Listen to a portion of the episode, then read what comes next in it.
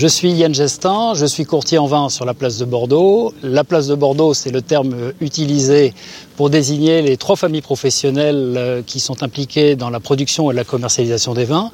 Les viticulteurs qui, sont, euh, qui détiennent les vignes et qui produisent euh, les, les vins. Les négociants qui sont chargés de commercialiser les vins dans le monde entier.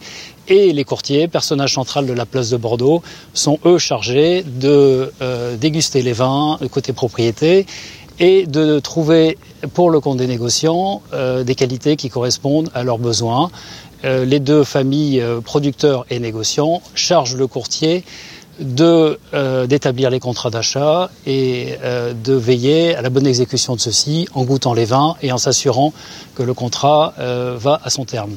Alors pour être courtier en vin, il faut être euh, bien sûr un bon connaisseur de la mosaïque des terroirs de la place de Bordeaux euh, et de la Gironde. Alors les, les terroirs sont extrêmement variés en Gironde.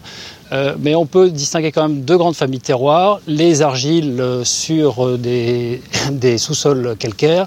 On trouve ça, par exemple, ce genre de, de, de terroir dans les Côtes de Bourg, mais également à Saint-Émilion, à Pomerol ou dans l'entre-deux-mer. Et ensuite, les terroirs de graves, qui sont les graves, c'est ce qu'on appelle, c'est le terme par lequel on désigne ces petits cailloux roulés par les, par les rivières, par la rivière il y a très longtemps, et qui sont des terroirs très, très profonds. Vous pouvez trouver plusieurs mètres de, de petits galets comme ça, euh, très très petits.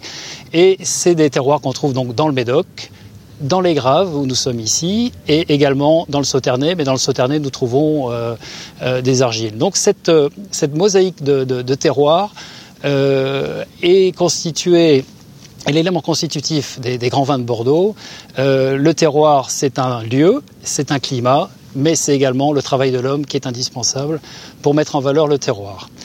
Euh, Aujourd'hui, nous sommes ici euh, dans un vignoble très ancien de, de de Pessac-Léognan, et euh, c'est vraiment l'homme, c'est l'humain, le facteur humain, qui a mis en valeur ce terroir. Ça explique, cette notion de terroir explique la diversité des grands vins de Bordeaux et leur euh, différence de style, et c'est ce qui explique aussi la longévité du vignoble bordelais.